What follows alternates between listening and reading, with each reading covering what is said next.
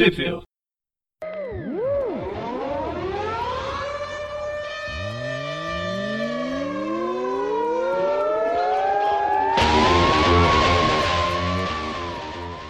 Bem-vindos a mais Trip View. Eu sou o Presto. Eu sou o João. Eu sou o Gustavo. E hoje a gente vai falar sobre o segundo. É o segundo programa da Guerra dos Reinos que não vai falar sobre a Guerra dos Reinos. Porque aqui não é o Mionir Cast, vou falar. É o podcast do É o barulho. Como é barulho de trovão? Acabou um cast. Nossa, vai parecer aquela propaganda daquele da loja de produto de, de computador que tem a Kabum. Ok, eu não tô sendo pago para isso, mas foi apenas uma lembrança. Então, como a gente falou na última edição, algumas minisséries é, que são tain e one-shots fazem parte da Guerra dos Reinos, mas como eu já tinha dito naquela época, é, no último programa, não, não lê esses tain, não faz. Um, na verdade, é até melhor não ler os tains, porque a, a história da Guerra dos Reinos funciona bem melhor sem tain. Mas como vários tains foram feitos, alguns podem ter sido melhores que outros. E aí a gente vai falar sobre três tains, nem todos são bons. Na verdade, só um é realmente bom, que é o que tem a participação do Homem-Aranha, que é o Journey. The, é, não, não é o Journey to Mystery. É, é, the War, Strike The Realms, Force. Strike Force, The Land of the Giants. Imagina isso na capa de uma revista. O tamanho desse título é, é praticamente a capa. É porque o título da revista mesmo é Strike Force. War of the, the Realms é, é, é a saga que ela está participando. E o subtítulo é Land of Giants, porque teve outros dois títulos de, dessa, desse título Strike Force. Então, Teve seria- a Dark Elf's Realm e teve War Avengers. O War Avengers, inclusive, tem a participação do Venom, mas é bem pequenininha. É como uma espada. É. É meio como. Sabe quando você tem um monte de pasta de diretório no seu computador? The War of the Realms é, o- é a pasta principal. Aí depois você tem a, a subpasta, que é a Strike Force. Aí você tem aquela terceira pasta dentro da pasta, que é nova pasta, aquela que você nunca nomeia, que é o The Land of the Giants. Mas enfim, a gente vai falar sobre ela, a gente vai falar sobre a minissérie do Homem-Aranha, que é a, League of Realms, e a gente vai falar sobre agente, os novos agentes do Atlas, que essa não foi publicada aqui no Brasil. As outras duas du- foram a primeira na Guerra dos Reinos número 2 e a segunda na Crônicas de Guerra número 3. Então tudo já está lançado aqui no Brasil e vamos começar pelo Homem-Aranha, que tem os roteiros de eu não sei quem, porque é, como eu disse na última edição, o novo design da Panini não permite você saber quem escreve o que nessa nessa revista. Tom. Ela, ela foi escrita pelo Tom Taylor, ela foi desenhada pelo John Mo- Molina, com arte final do Adriano de Benedetto. E aqui a gente vai ver essas Strike Force, elas funcionam. Essas são as mais ligadas à Guerra dos Reinos e vão prolongar algumas coisas que aconteceram na Guerra dos Reinos. Talvez seja interessante. Das três que foram lançadas, acho que essa é a única que realmente traz alguma história. O resto é. Nossa, eu precisava mesmo ter mais 20 páginas disso que não aconteceu nada. E foi. Precisava ter tantas edições disso que não aconteceu nada. Pô, tem aquele do, do grupo. Do grupo do- dos Vingadores que foi completamente. E aque- aquele. Ah, que eles vão destruir a. a- a- é óbvio que. O, o modo lá de- do, do, do Malekith se teletransportar. Um portal, ponte, sei né? lá. Não, eu não, só é, acompanhei esse chama? taininho do Aranha. Yggdrasil. É a ponte do arco-íris negra. E, nossa, mas. Yggdrasil não, Yggdrasil é a árvore, a ponte é é. a, a, isso, a Bifrost. Enfim, eu tô enrolando pra caramba, vamos entrar logo nessa história. E a gente começa com o Homem-Aranha observando as- a Torre dos Vingadores. Atualmente os Vingadores eles estão morando dentro de um daqueles gigantes cósmicos, no Celestial. A gente tem uma breve introdução, né? O, a Terra foi invadida por todo o universo do D&D, todas as criaturas do D&D invadiram a Terra, principalmente Nova York. E aí o Homem-Aranha é convocado pelo Capitão América e por um Pégaso é, com armadura para fazer uma, uma missão secreta que o Thor mesmo entrega. Aí eles vão, dessa breve reunião, eles vão pro, pro arsenal, escolher qualquer arma. Ah, detalhe que tem o Homem-Aranha aqui andando no Pegasus no Capitão América. Não foi com a Valkyria, mas já é uma referência ao Vingadores Ultimato, se não o contrário. Pô, só porque ele tá em cima do Pegasus. Pois é. O pessoal fica enchendo o saco nos argumentos que o Homem-Aranha é bom porque ele já anda no Pegasus aí. Chega a ser Vale. uma, uma referência, vai. Embora você tenha saído na mesma época. Só uma de julho de engraçada. 2000. E aí a gente reúne o grupo que vai ser. vai fazer essa missão, que é o Wolverine, o Luke Cage e o Danny Rand. Lembrando que o Wolverine acabou de voltar dos mortos e o velho Wolverine acabou de voltar para a terra dele e ser morto. Um voltou da morte, o outro voltou à morte. O Wolverine velho morreu? E acabo de dar um spoiler. Não Nem é, à tanto toa, porque já saiu a minissérie aqui no Brasil, né? não é à toa que chama O Defunto Logan. Termina muito bem. Eu gosto muito do, do velho Logan. Eu queria ter lido toda, toda a passagem dele, mas eu parei de comprar as mensais logo no, na edição número 10 aqui no Brasil. Mas eu acho que vale bastante a pena. Os baixos não são tão baixos. Agora, Old Man Logan, né, o velho Logan nos X-Men pode ignorar. Aí eles estão lá na, na sala de, de armas, cada um vai pegar uma arma mágica diferente. O Punho de Ferro pega duas espadas, o pega o martelo, e o Logan diz que não precisa de nada porque ele já tem as garras dele. É, lembrando que as garras dele agora fazem churrasquinho. É, isso é, é- é moda, né? O personagem morre e quando volta ele é, fa- faz calor. Foi o Superman, agora o Logan. Superman O Superman não teve uma época que ele soltava radiação? foi, né, foi, mas foi nos 952. Na verdade, ele morreu. O, o Superman dos 952 morreu porque ele explodiu, basicamente, sendo bem resumido. E o Superman, quando voltou dos mortos, em 94, na revista mensal, ele começou a ficar cada vez mais. Ele estava se sobrecarregando de, de energia e ficou completamente grotesco, parecendo uma- quase um feio. Mas não chegou a, a espalhar radiação. Esse é com o Hulk. Bem, mas enfim, aí eles escolhem as armas. O Homem-Aranha, ele não gosta de matar ninguém, então ele acaba não pegando arma nem apenas um escudo, um escudo que não dá pra jogar nos outros, porque Ah, não, dá pra jogar, só não é eficiente como o do Capitão América, que é tipo um frisbee. É, não espere que ele volte, né? E o, o Wolverine coloca um elmo na, na cabeça do Homem-Aranha. E aí, depois de todo mundo armado, eles pedem pro, pro Demolidor abrir a ponte, que tá no lugar do Heimdall com a, com a espada que controla a ponte. Agora o Demolidor vê tudo. É, ele foi do ver nada pro ver tudo. É o Deus sem medo. Tem até uma. Explica muito pouco dessa, dessa história do Deus sem medo, mas naquela. Numa minissérie que chama War Scrolls, a War Scrolls tem três histórias em cada edição. Uma das histórias é sempre do Demolidor. E aí ela tem alguma coisa interessante, não vale a pena ter. E é claro que todo mundo com eles são transportados, cada um vai montado num Pegasus. Porque afinal, todas as Valkyrias morreram quando elas vieram ajudar o planeta Terra a se defender do- das criaturas da Caverna do Dragão. E sobraram os Pegasus, que agora viraram essa montaria. Bem, e aí a missão deles é ir para Yoto para resgatar o Thor que estava tava desaparecido. né? Nos primeiros, nas primeiras edições ele foi, o Thor foi para transportado para Yoto, sendo enganado pelo Malekith. E aí ele estava perdido lá, preso na, naquela terra porque a Bifrost foi o demolidor começou a utilizar a Bifrost, mas ela não tá ela acabou de ser consertada, não tem como resgatar. Tá meio caótico a forma de transporte, os meios de transporte asgardiano. E aí esse grupo vai tentar resgatar o, o Thor.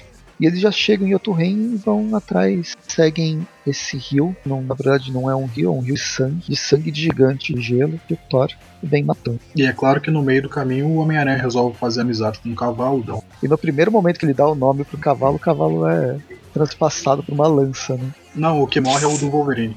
O Wolverine não, do Luke Cage. Do Luke Cage, é do Luke Cage. Aí eles têm, tem os gigantes, eles brigam e tal. Cada um mostra um pouquinho das armas novas que pegaram lá no arsenal. É legal que eles não. Eles matam sem dó, né? Normalmente super-herói acerta. Ok, o Wolverine não, mas o resto dos super-heróis também. Ah, é porque É. Gigante, gigante de gelo não tem alma. É, gigante de gelo não é gente. Não é gente. Essas. Que programa que a gente tava falando que os, os personagens têm uma desculpa pra matar as outras, falando que, ah não, isso aí não, não é gente. Não fala inglês.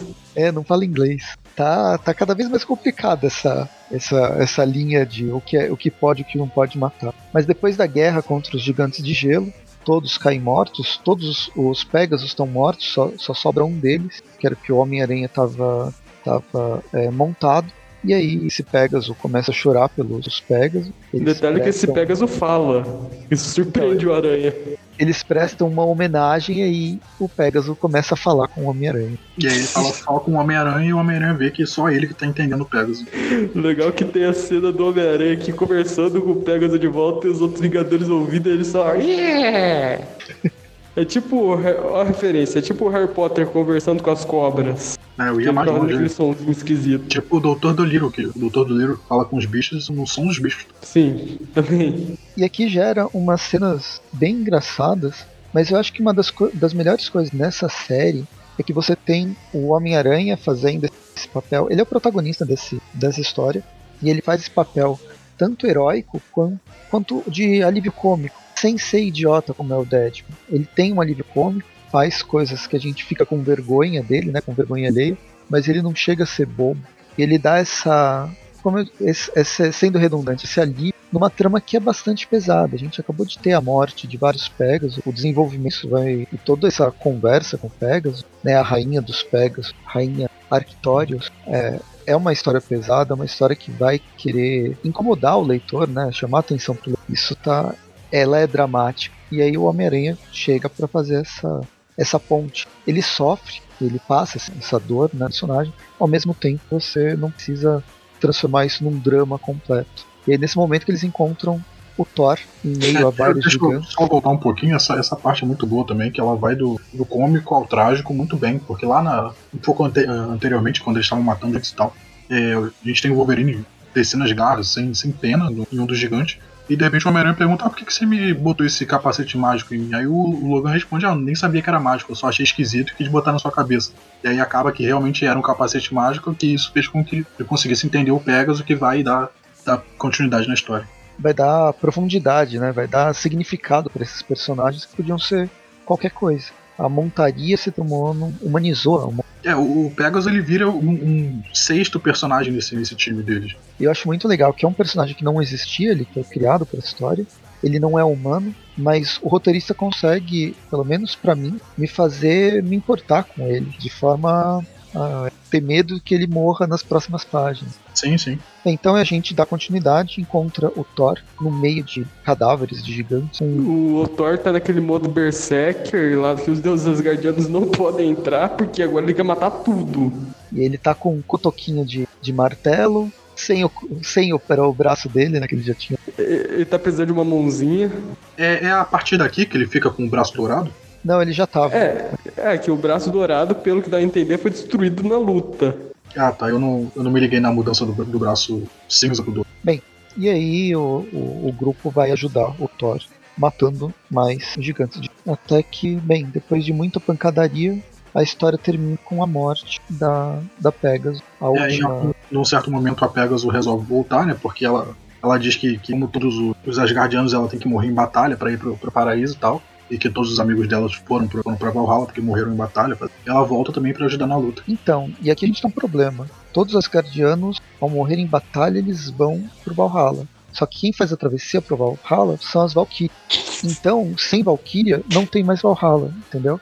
É, ah. isso é um problema que vai ser resolvido no final da minissérie. Até lá eles vão ter que ficar esperando. Então, essa resolução quando termina a Guerra dos Reinos, é, eles entram nessa discussão. Não, os deuses agora, se eles morrerem, vai ser de forma definitiva, porque não tem mais como chegar nesse paraíso. Claro, até o próximo roteirista mudar tudo e trazer tudo de volta. Mas Pô. a princípio então, esse é o. Se, as, se agora não tem mais Valkyria para fazer isso, então o que, que a Disney Foster tá fazendo? Porque no final da minissérie da Guerra dos Reinos ela vira uma Valkyria.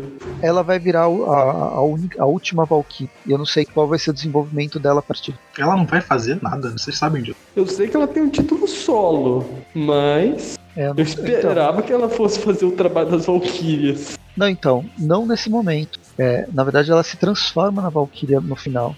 Pode dar spoiler do, do final de Guerra dos Reinos? Fica à vontade. Acho que ninguém tá se importando muito com essa série. Puta, eu gostei pra caramba.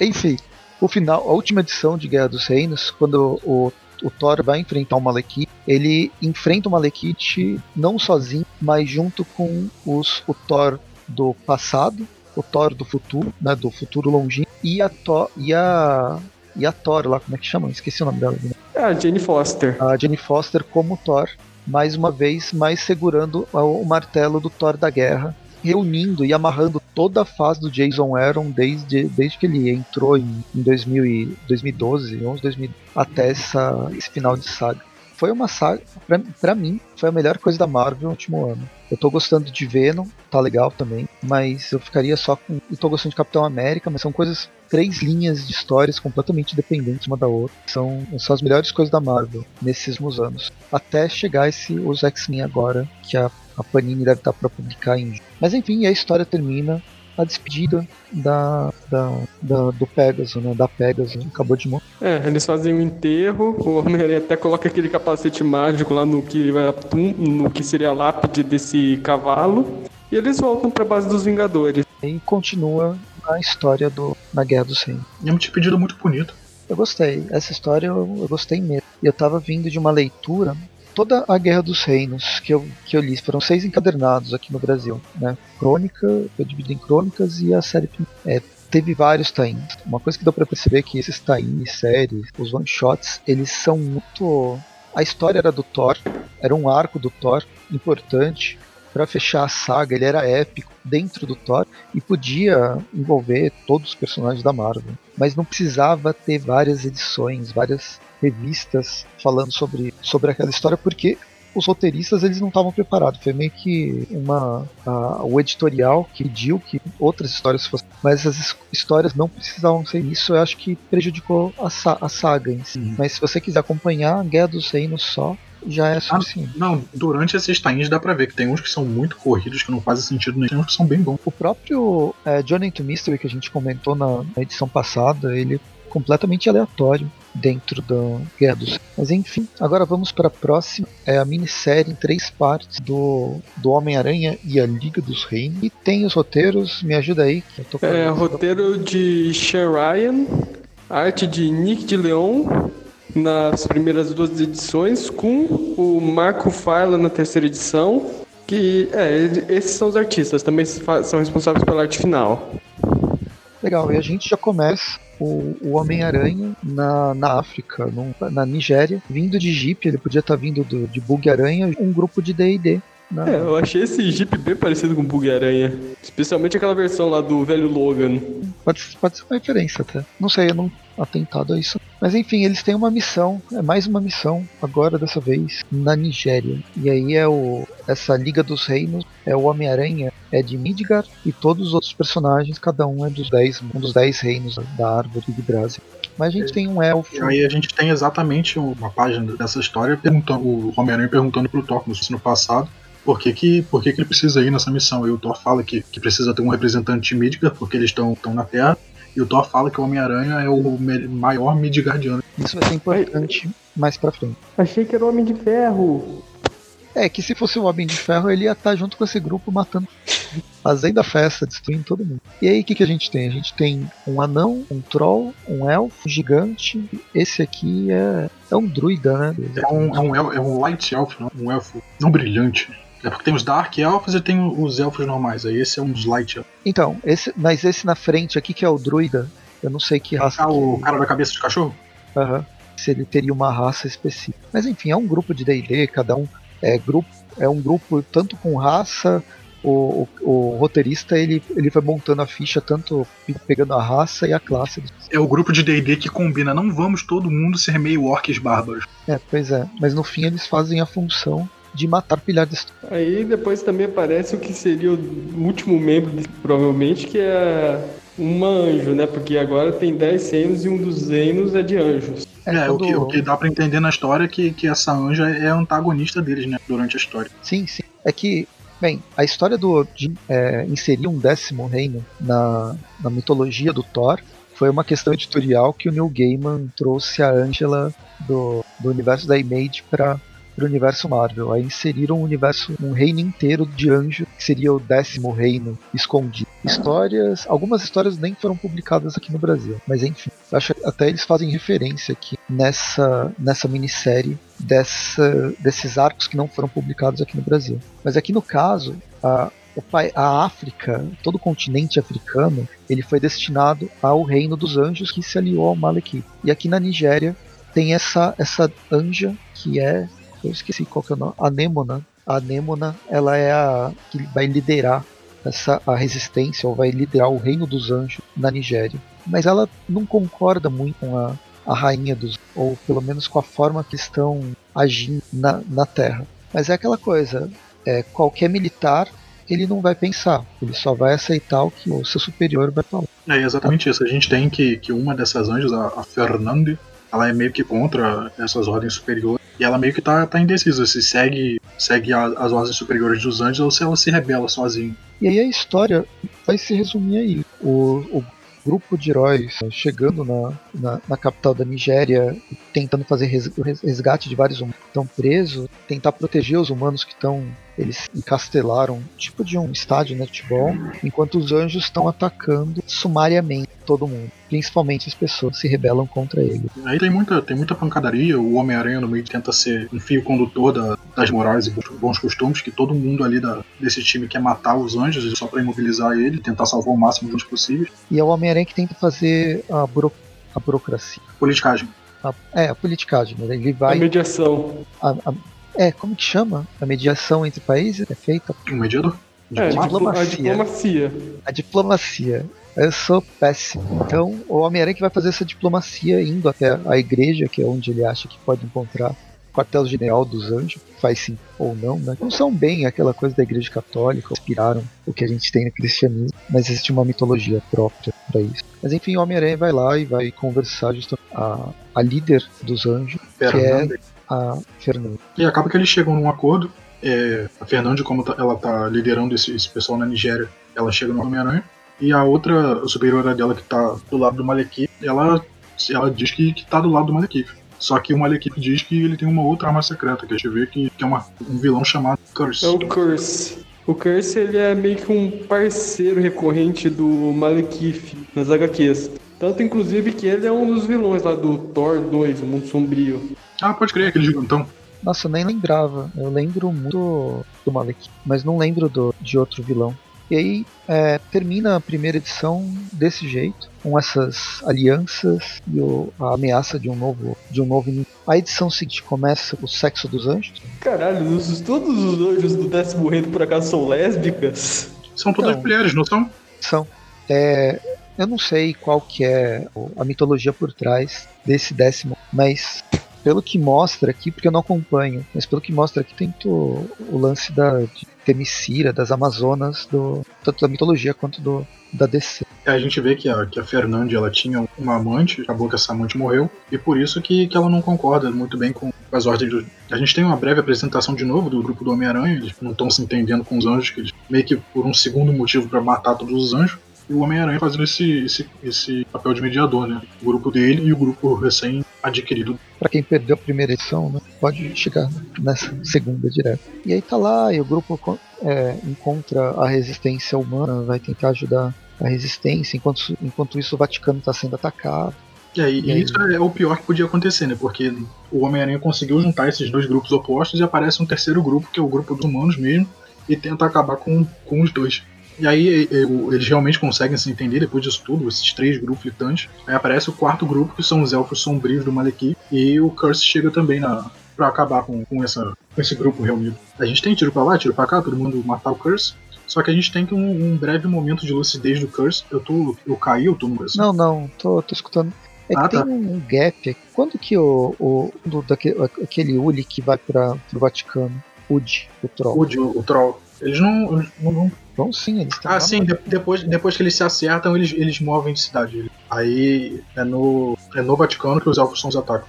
É, então, é que a, acontece de repente. É, essas três edições, elas podiam ser resumidas em uma só, porque tem muito vai e volta, vai e volta, que não acontece nada e acontece a mesma coisa várias vezes. Mas quando tem que ter pelo menos um quadrinho mostrando uma transição, isso não acontece. E aí você fica confuso.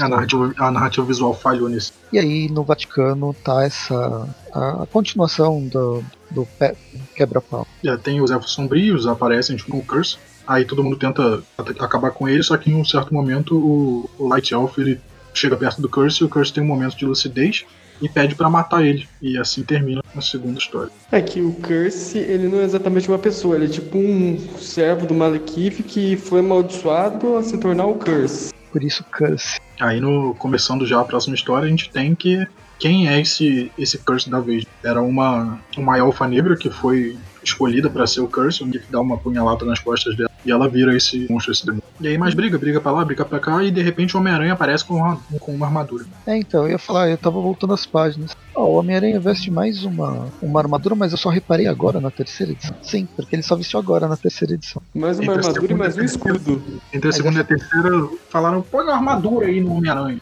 Precisamos é. vender boneco, coloca a armadura nele. Mas essa é personalizada, tem até o cinto da aranha na, na braçadeira, na, no peitoral. No escudo. Que ele fez no caminho da Nigéria pro Vaticano. É uma armadura provavelmente da do grupo do- dos anjos, porque ah, o design é similar ao da, da anja, que eu nunca vou lembrar o nome. A Fernanda. Fernande. E aí, durante a briga, a gente tem que o druida ele para e se concentra, ele tenta focar na, na pessoa que tá dentro do, do curse, né? E aí, num certo momento, o, o grupo vê que a, a imagem que o druida formou é de uma, de uma antiga aliada deles, que era também uma integrante da, da Liga dos Reinos.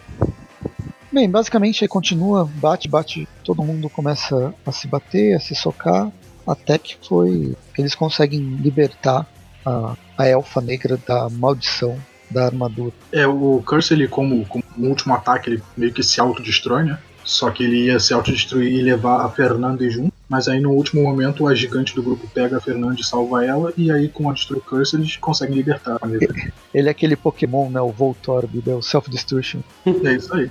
E a edição acaba com a, com a Elfa Negra voltando. falando que a Liga dos Reinos está só começando. E aí, você acha que vai encontrar ela na Guerra dos Reinos? Não. Menção nenhuma. E enfim, vamos para a última, ah, último arco, a história mais controversa entre nós três, que é os novos agentes de Atlas. E aqui a gente tem o roteiro do Greg Peck. Essa história não foi publicada, foi quatro edições, mas não foi publicada aqui no Brasil. E tem o roteiro do Greg, Greg Peck, que eu gosto, eu gosto desse autor. E a arte do Gan, Gan Yolin, com cores de Federico Blake. Ah, também tem é o, esse artista, mas com a ajuda do Moyer e do Pop Mian na quarta edição.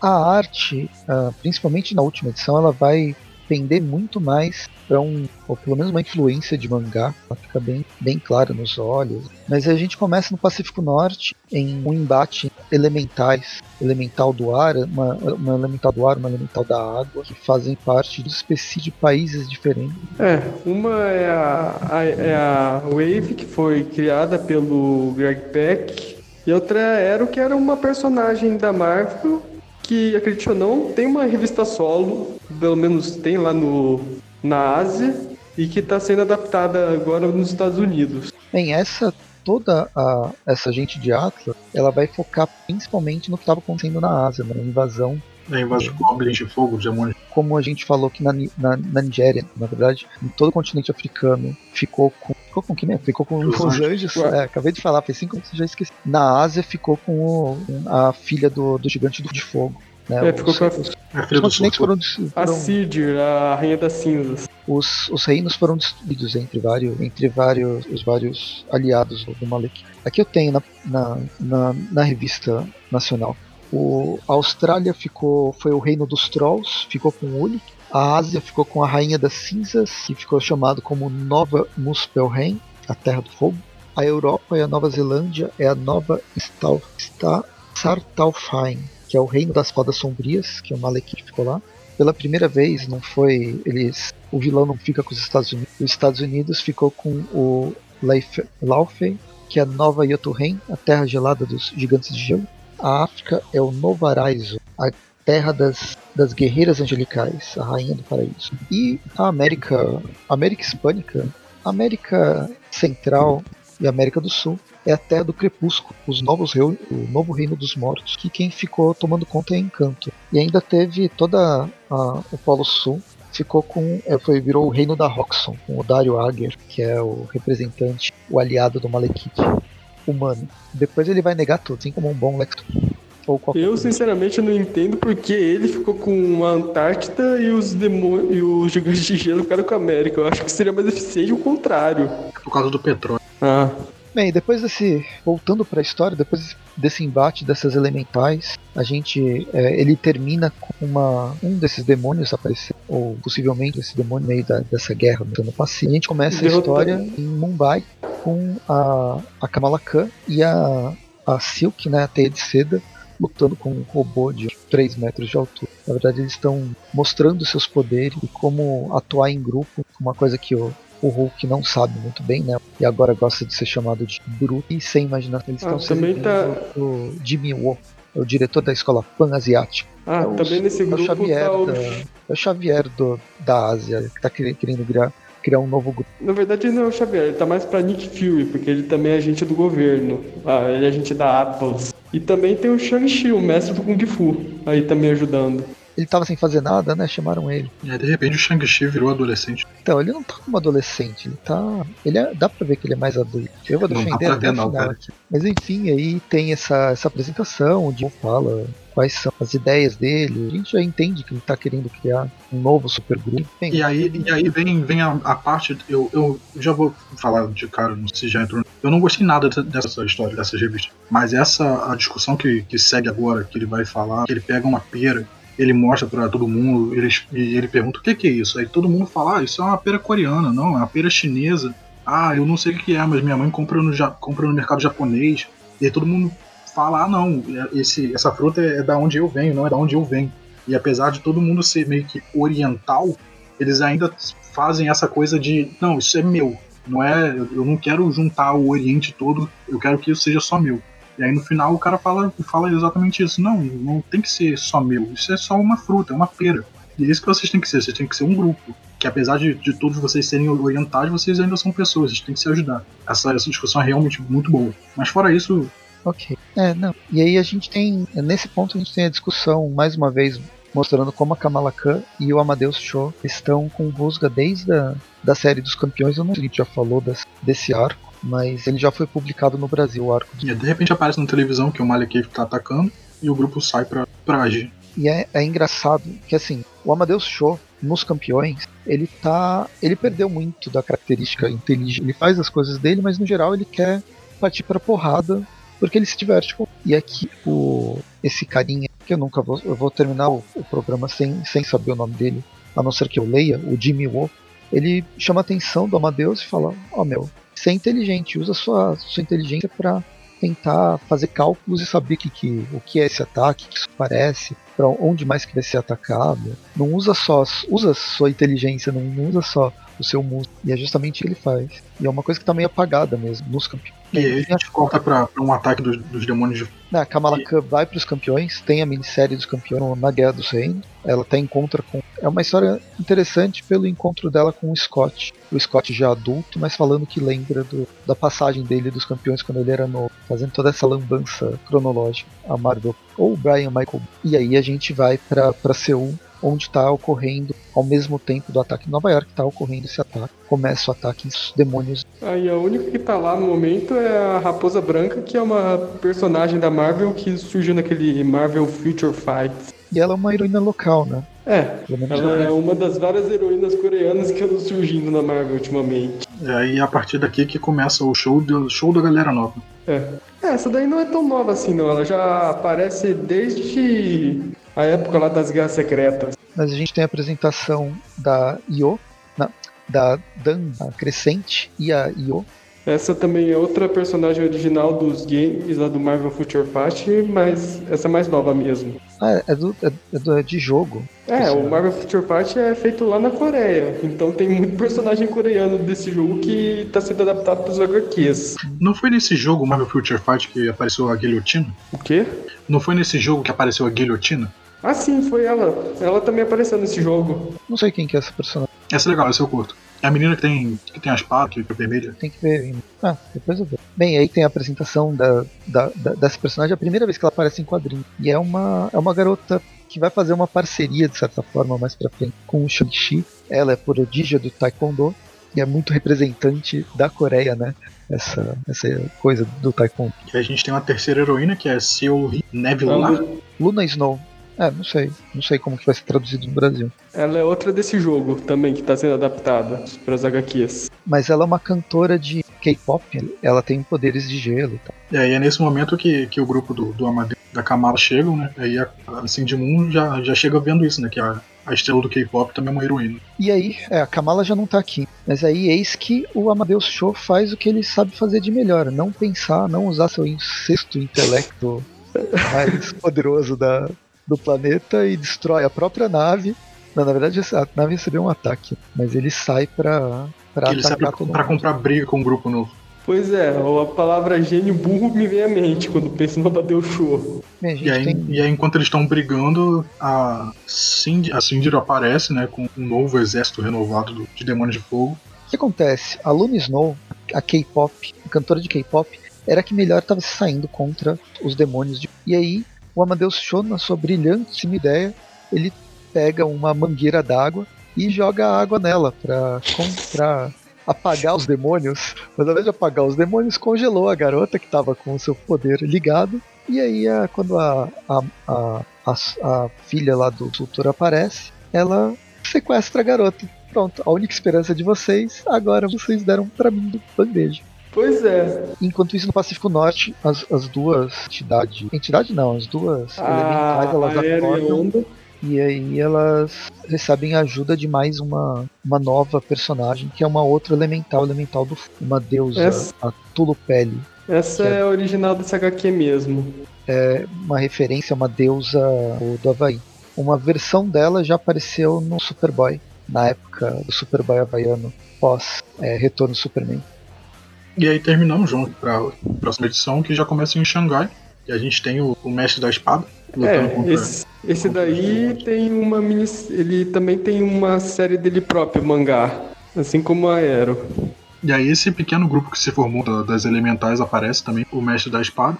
Ele parece um personagem de jogo de RPG uhum. japonês. Aí as, as meninas elementais, elas têm uma sinergia legal, elas fazem ondas, ondas, vento e a, e a elemental, a deusa do fogo, esconde umas estacas de, de lava no meio dessas ondas. É, é legal ver, ver elas trabalhando, mas acaba que, que ela acaba se ferindo durante essa, esse encontro. E aí assim começa a bater.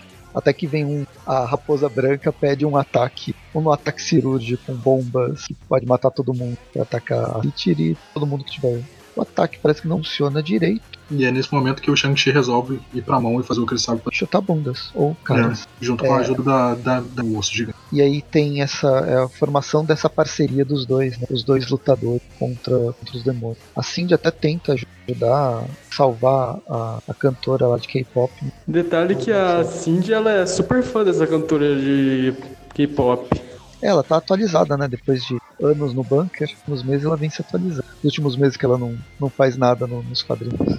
Ou faz muito. O problema é que esse ataque da, da ela é, o Amadeus Show percebeu que podia ser muito prejudicial. Ele tava, ela estava mexendo com lava, uma provável erupção vulcânica que ia destruir a cidade. E aí, o Amadeus Show Ele resolve pensar pelo menos um. Por isso que eu digo, faz, faz o Amadeus.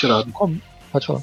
Não, ele, ele transporta todo mundo para fora da cidade e resolve se retirar. Chega num, num acordo que é melhor se retirar por enquanto. Depois eles voltam com. Por isso que eu digo que o, é, eu gosto muito dos campeões, só que quem me irrita demais é o Amadeus Show. Ele é muito presunçoso, enfim, ele só faz cagada, sem ser engraçado, sabe? Ele não atinge aquele nível cômico de ser, ser o, o, cara idiota. Não, ele o, é como se ele fosse um homem de ferro, mas não, faz, não conseguindo nunca fazer alguma coisa direito. ele é uma baca do time. É, e aqui ele tá com ter um papel de liderança e fazer sentido que ele tá as coisas que ele tá fazendo. Ele tem ele tá agindo, ele tá assumindo um papel. Na revista do, dos, dos campeões, não sei, ele, eu acho que ele tá sobrando lá. Né? Enfim, eles conversam, o, o Jimmy Woo até fala né, que é justamente isso que ele quer, que vocês que o pessoal trabalhe junto, só se reverter situação. E aí a gente vê, acompanha o que está acontecendo em Seul, né? na verdade é um recorte do que está acontecendo todo que é a invasão desses seres fantásticos no universo do Thor, né, desses outros reinos. Então, eles vieram para dominar, não necessariamente matar buscar o domínio através da escravização, aquela coisa básica de uh, dominar território. É tem uma cena engraçada de uma dona de restaurante brigando com os demônios de fogo que vão queimar a cadeira dela e colocando uma revestindo as cadeiras de madeira com aquele papel, aquele papel metálico.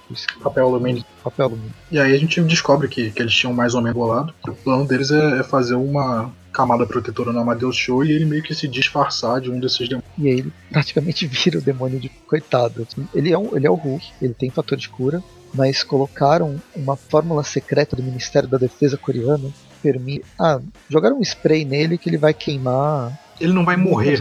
Não, não é que ele não vai morrer. Ele, é, o spray serve para ele ficar queimando, para o fogo manter ele queimando. O, ele não morre porque ele é o Hulk que tem fator de cura, mas dói. Ele está sendo constantemente deteriorado e regenerando. E acaba que dá certo, ele consegue invadir o lugar onde a menina está presa, a Luna, Luna Snow. Ela reconhece ele e tal. Só que aí a Cindy também reconhece ele. Cindy ou Sindri. É, filha do Sul, mais fácil. E a gente Bem, tem um quarto de novo é... pra Xangai. A gente vê embora ela... ela ela reconheça a, a o, a, ele, embora ela reconheça, ele consegue resgatar a, a cantora de K-pop antes, né? Teletranspor, teletransportando a cantora para a base deles. E a gente corta de novo pro grupo de Xangai. E a gente vê que, que em Xangai os demônios estão recuando. E aí, quando o, o, grupo de Xangai tá, tá comemorando o Mestre da Espada e as elementais, eles são transportados para Seul. E de repente a gente tem a, a reunião dos três grupos. E aí a, a, a Posa Branca ela meio que explica o plano e tal, porque ela, que eles precisavam de ajuda. Mas é claro que isso não impede deles brigarem quando se encontram. É regra 178, né? Quem, quem acalma tudo, na verdade, é a elemental do, do fogo, que explica que a, a ela tá entrando né, no, no, planeta e indo o planeta por dentro. Provavelmente vai. Ela quer dominar o planeta Terra, mas ela tem um plano, na verdade, de acabar com o planeta e transformar todo ele em lava. Né? Pra ela faz sentido, ela vive num. O Malekith acho que não ia gostar muito da história. E essa edição termina com, com todo mundo chegando. E a gente começa a terceira edição. O Amadeus, o, o grupo indo pra um banco. Eles voltam, conversam um pouco, mostram um pouco do, do nível de poder que cada um tem. E aí eles coordenam o ataque, tudo que vai acontecer Alguém Foi o Crack? Não, não. E aí, nesse bunker, eles começam a coordenar o ataque contra a Síria, contra tudo que está acontecendo, essa invasão, invasão do Malekith na Ásia, invasão dos reinos na Ásia, através de vários heróis, de vários que estão com base em diferentes lugares da, da Ásia, como Pena Vermelha, que está indo no Kodek em Tóquio, e o Rei Macaco em Pequim. E aí, nesse vai e volta, a gente tem interações entre os integrantes do grupo, eles mostram eles todos comendo, que apesar de todos eles serem asiáticos, eles têm suas peculiaridades, cada um come coisas diferentes, mostra na mesa é, coisas específicas. O Kodek, pelo que eu vi, a primeira aparição dele nesse, pelo menos no universo, nos quadrinhos, os outros eles já tinham aparecido. O Rei Macaco, ele já tinha aparecido pela primeira vez no Homem é, Iron Man 2.0, número 5 em 2000. Era na, na saga Fear Itself. Se eu não me engano, esse Rei Macaco ele é baseado no Rei Macaco do conto lá da Jornada Oeste. Sim. sim. Inclusive, curiosidade, serviu de base para criar um tal de Son Goku da série Dragon Ball. E tem, tem, um, tem um filme na, na Netflix, aquele meio grande, em duas partes, mas é, é legal e conta essa lenda da jornada pro oeste. Também tem aquele e também tem aquele filme lá do Jack Chan e do Jet Li, também tem um pouco disso, aquele Reino Proibido.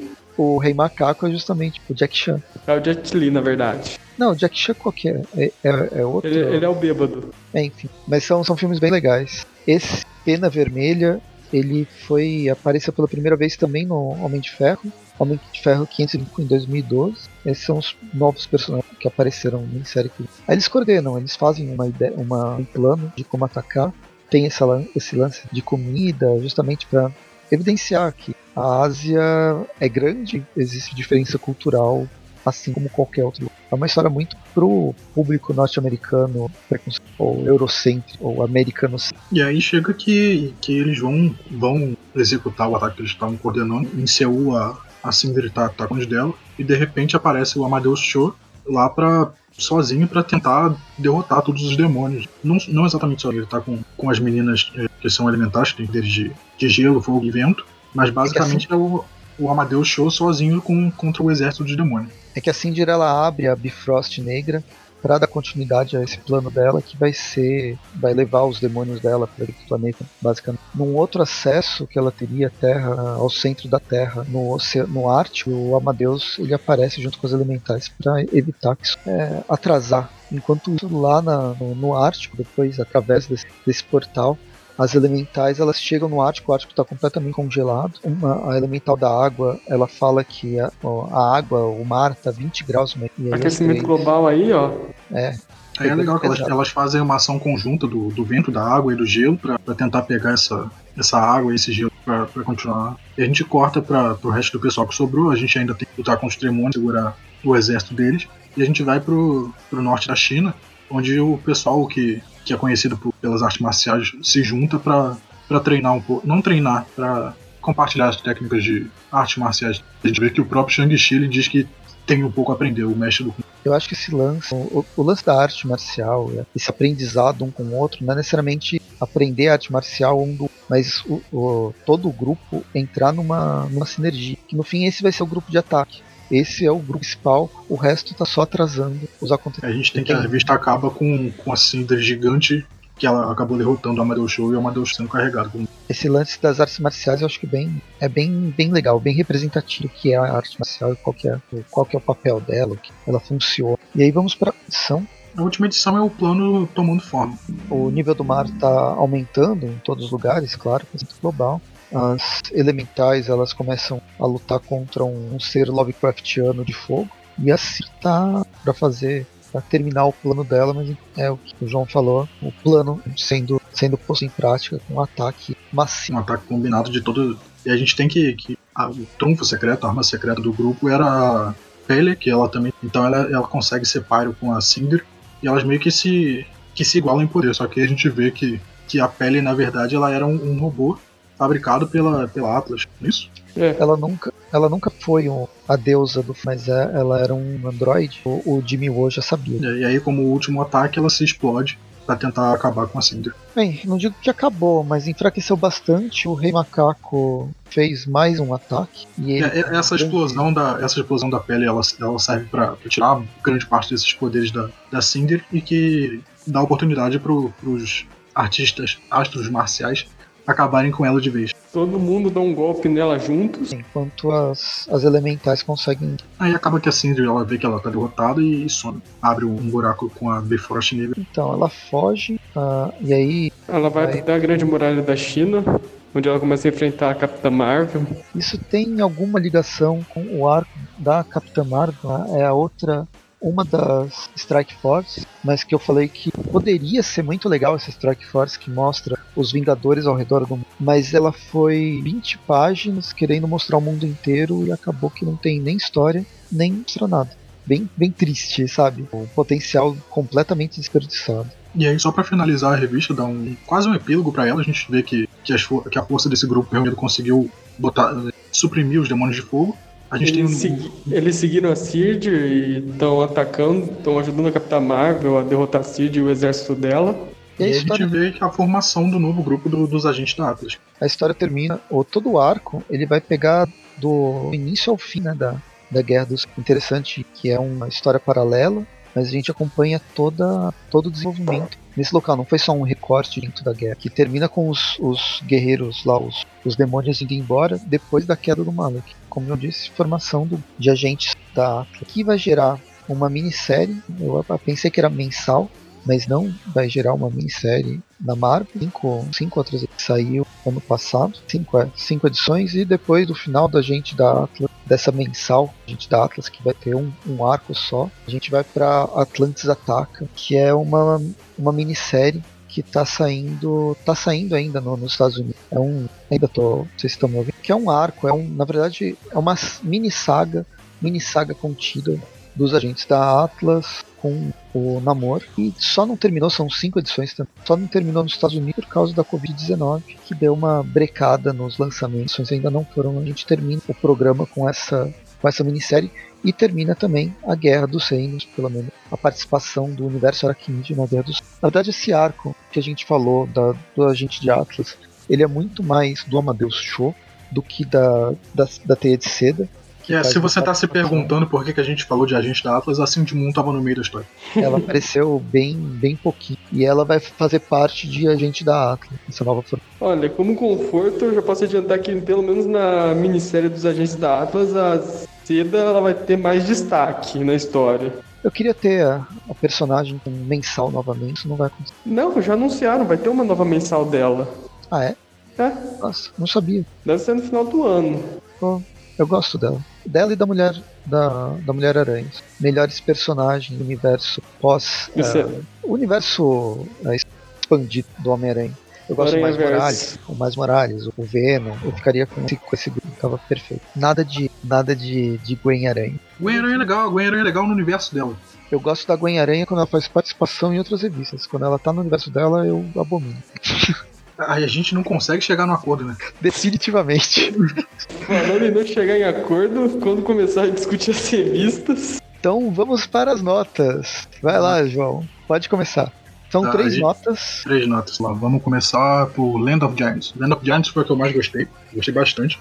Apesar de ser uma história só, ela, ela é rapidinha. Ela conta o início, meio e fim de, de uma aventura de um grupo que, que aparentemente funciona, né? A gente tem o Wolverine no meio da história. Eu, eu sempre gosto de grupos que tem o Wolverine, porque ele sempre dá um quê de assassino pro meio, pros outros heróis. Então eu gosto da, gostei dessa história. O Homem-Aranha ele serve muito bem de, dessa história. A gente tem altos e baixos de emoção, tem tristeza. Eu fiquei realmente muito triste lendo a história, mas também achei engraçado porque tem muito, muito de, de tons cômicos no meio dela. Não só do Homem-Aranha, das interações deles, até o Capitão América ele consegue ser meio engraçado de vez em quando nessa história. Então eu gostei bastante. Eu vou dar. A arte, a arte é legal. A arte é muito boa. É... Eu tava vendo o, arte, o Adriano de Benito, ele é um brasileiro. Cara, muito gente boa, conheci ele na Comic Con. O trabalho dele é muito bom também. Dá, dá um destaque legal para essa revista. Então, para essa história, eu vou dar 9 para Land of Giants. Para a história do Homem-Aranha, do grupo dele lá, do, do grupo dos Reinos, é uma história ok, sabe? Ser, é, seria mais interessante se, se a gente, ao invés do Homem-Aranha, a gente tivesse um outro herói sendo, sendo líder dessa, desse grupo dos Reinos, pelo menos eu acho. É, mas eu gostei do grupo, um grupo bem diverso, bem interessante. Mas a história de que ela se vai pro final da, de ter uma outra garota é, que eles que era, que era parte do grupo é muito acaso, muita coincidência, sabe? Então eu não gostei disso. Mas é uma história que dá pra ler. Não, não fiquei triste de ler, mas também não fiquei feliz. Então eu vou dar 5 pra história do Homem-Aranha, o grupo dos gênios. Já a história do Agente da Atlas eu, eu realmente não gostei nada a arte não me agradou, a história não me agradou. Eu não gosto desse tipo de história que, que elas, elas só serve para introduzir heróis novos. Eu tava falando com o Prest no começo do programa que você podia facilmente tirar esse pessoal do que era dos campeões, assim, de Moon, tirar o Amadeus Show e fazer uma história só com esse pessoal novo. Eu acharia muito mais honesto e muito mais justo você tentar introduzir esses heróis novos por eles mesmos do que tentar pegar essa galera de, de outros grupos para tentar fazer uma história coerente para vender esse, esses heróis novos pra gente. Ok, esses heróis novos podem ser até legais? Podem. Mas eu queria ver eles brilhando por eles mesmos, não aparecendo aos poucos numa revista que, que tinham outros heróis muito maiores que ele. Mas, assim, é, eu não sou o público-alvo dessa história, claramente essa história é feita para para diversificar o povo asiático, porque ela tem uma mensagem importante, claro, mas eu, eu não sou o público-alvo, então por isso que eu não gostei. É, entendo a mensagem dela, entendo porque ela tem que ser feita, o porquê dela existir. Só não me agradou, então eu vou dar 3 para ela. Legal. E é isso. Bom. Pois bem, a, a primeira história da Terra dos Gigantes, eu achei uma história legal, ok. Eu não gostei, gostei dela, mas eu acho uma boa história. Legal, tem um drama, tudo. A morte do cavalo realmente dá para sentir ela. Sei lá, eu dou um 7. Para as outras duas, sei lá, para mim ambas são aquelas minisséries assim meio aleatórias que não acrescentam muito a saga. E sei lá, não são é que elas sejam ruins, mas elas também não são boas. Então, para as duas, a Liga das Realidades e para os agentes da Atlas, eu dou nota 5. Legal. Então, vamos lá. É, eu gostei bastante da, da primeira da, da história do Homem-Aranha na Terra dos Gigantes. Acho que a, a, minha leitura foi muito de, do, de ler o encadernado, porque eu estava na, na pegada. Quando eu li essas edições, eu li elas dentro com a Guerra dos Reinos. Então, Guerra dos Reinos tem um tom épico e a, essa história ela mantém essa, esse tom épico de Guerra dos Reinos com uma, um evento relevante que é trazer o, o Thor de volta com um grupo onde todos têm o seu papel e tem uh, o lance de trabalhar essas várias emoções, tanto o drama quanto a comédia, de uma forma bem, bem equilibrada. O Homem-Aranha sendo esse fio condutor da história, eu achei bem legal. Eu gostei mesmo. Isso e a arte também está muito boa. Vou manter, manter os, a nota 9. A segunda história a história do, do Homem-Aranha com a Liga dos Reinos. Putz, eu lembro que quando eu peguei para ler isso aqui, eu fui lendo e eu tô na, na, metade da primeira edição e eu, poxa, sério que são três? Não podia acabar agora em meia edição? E se tivesse resumido tudo isso numa, numa revista só, ou se eu tivesse lendo é, Dungeons and Dragons, lá, mensal do Dungeons and Dragons, faria muito mais sentido para mim. Eu acho que não colou o Homem-Aranha.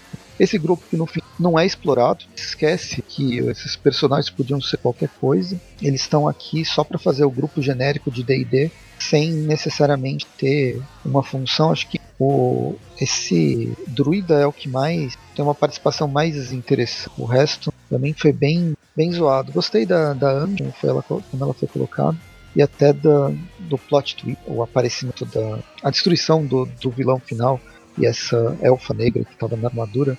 É, isso aqui ocorreu, na verdade, por causa de um outro Tain, que outro personagem já tinha meio que despertado a, essa elfa, essa elfa negra, né, de dentro do, do, transe dela dentro da armadura já é, é, consequência de outro de uma história pregressa dentro da Guerra do Cem. Mas é, eu gostei da arte, a arte achei, achei legal, mas no fim eu acho que eu vou dar nota a primeira a primeira eu dei eu dei 9, 9 Pegasus, 9 Pegasus, esquecendo de dar o, o nome da, da, nota, 9 Pegasus das, das Valkyries. Essa segunda eu vou dar 5, 5 aventureiros que só querem matar pilhar destruir, que eles morram na primeira na primeira caverna que eles entrarem. E a última história, que é o arco do Agente de Atlas, ele foi. ele é roteirizado pelo Greg Peck. Eu fui pesquisar, tipo, eu lembro do Greg Peck, eu gosto dele, mas por que eu gosto dele? Ponto. Ele que fez o Hulk contra o mundo.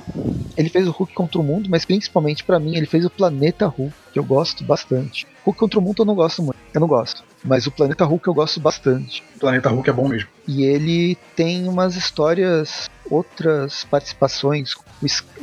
O, Scar, filho do, do Hulk, tem o End Sang, a última canção da Fênix. Não é tão boa assim, mas tem seu, seu papel. Eu gosto. Eu fui atrás, né, pesquisar quem que era o Greg Peck. Ele, tem, ele é muito envolvido com o universo na, na Marvel. E eu gosto do cara, eu gosto do que escreve. E não à toa eu gostei dessa história, da apresentação de personagem. Me lembrou muito do, do que a DC fez no Renascimento com a, a, a inserção do grupo chinês, a Liga da Justiça Chinesa, tem o Superman chinês, o Batman chinês, o Flash chinês, esses personagens que poderiam ser genéricos, mas foram desenvolvidos de forma a ter uma identidade própria, uma carga cultural muito grande. Aqui, o Greg Peck, ele não tem a mesma carga cultural é, envolvida nesse, nesse arco, que foram 20 edições, 24 de DC, foram só quatro, mas ele apresentou uma diversidade bem interessante que dá para trabalhar personagens de uma forma diferente do que a gente a gente está acostumado a, a, acompanhar com os heróis norte-americanos, euro-americanos. Americanos. Gosto da arte, gostei de rever a Teia de Seda, a participação do Amadeus Show. Eu acho que ela faz muito mais sentido aqui. Eu não acho ele tá mais aqui. Na verdade, ele é o principal, ele é o protagonista. Faz a, faz o grupo virar um grupo. Ele que une essa. Ele que é a liga desse, desses agentes de Atlas. E a Kamala Khan tá aqui simplesmente para passar esse bastão e falar: Ó oh, Hulk, agora você lidera aí e a gente tá com os campeões fazendo o nosso. Fazendo o que a gente sabe fazer de melhor. Vou. Acho que vou dar uma nota 8. 8 personagem é, étnico asiático para esse arco Oriente de Atlas, que eu queria muito que fosse publicado aqui no Brasil mas eu acho que nem vai ser publicado, e aí, como não vai ser publicado essa, não vai ser publicado a próxima, a próxima mensal, e também não vai ser publicado a guerra contra Atlan. Mas hein, a gente se vira para ler de outras formas. Então ficamos aí com Land of the Giants, ficou com uma média de 8, a, a mini do Homem-Aranha ficou com a média de 5, e os agentes de Atlas ficou com a média de 5.5. Legal foi 8, dá mais ou menos 7 de programa. Dá, dá 6 ponto alguma coisa. É, eu arredondei de cabeça errado, óbvio. Mas a gente vai ficando por aqui. Acho que foi um programa divertido. Foram edições que foram, pelo menos, legais de fazer a gravação. E são, são edições que valem, valem a discussão. Você gostando Sim. ou não, vale, vale falar sobre. A gente se atentou às páginas, diferente de alguns programas passados, tipo Deadpool, que não tinha nem o que falar sobre as coisas que estavam acontecendo. Eu vou parar de reclamar do tem mais. A gente vai ficando por aqui. Siga a gente no Instagram, no Facebook, YouTube. Tem Twitter, né? É que eu não tenho Twitter. É, tem o Padrim, qualquer condição no Padrinho, mas compartilhamentos do podcast ajudam bastante a professar a palavra do homem ou do universo. Se vê próximo episódio. Acho que falei tudo. Ah, falou. Então, até mais. Até mais. Tchau, gente. Boa noite.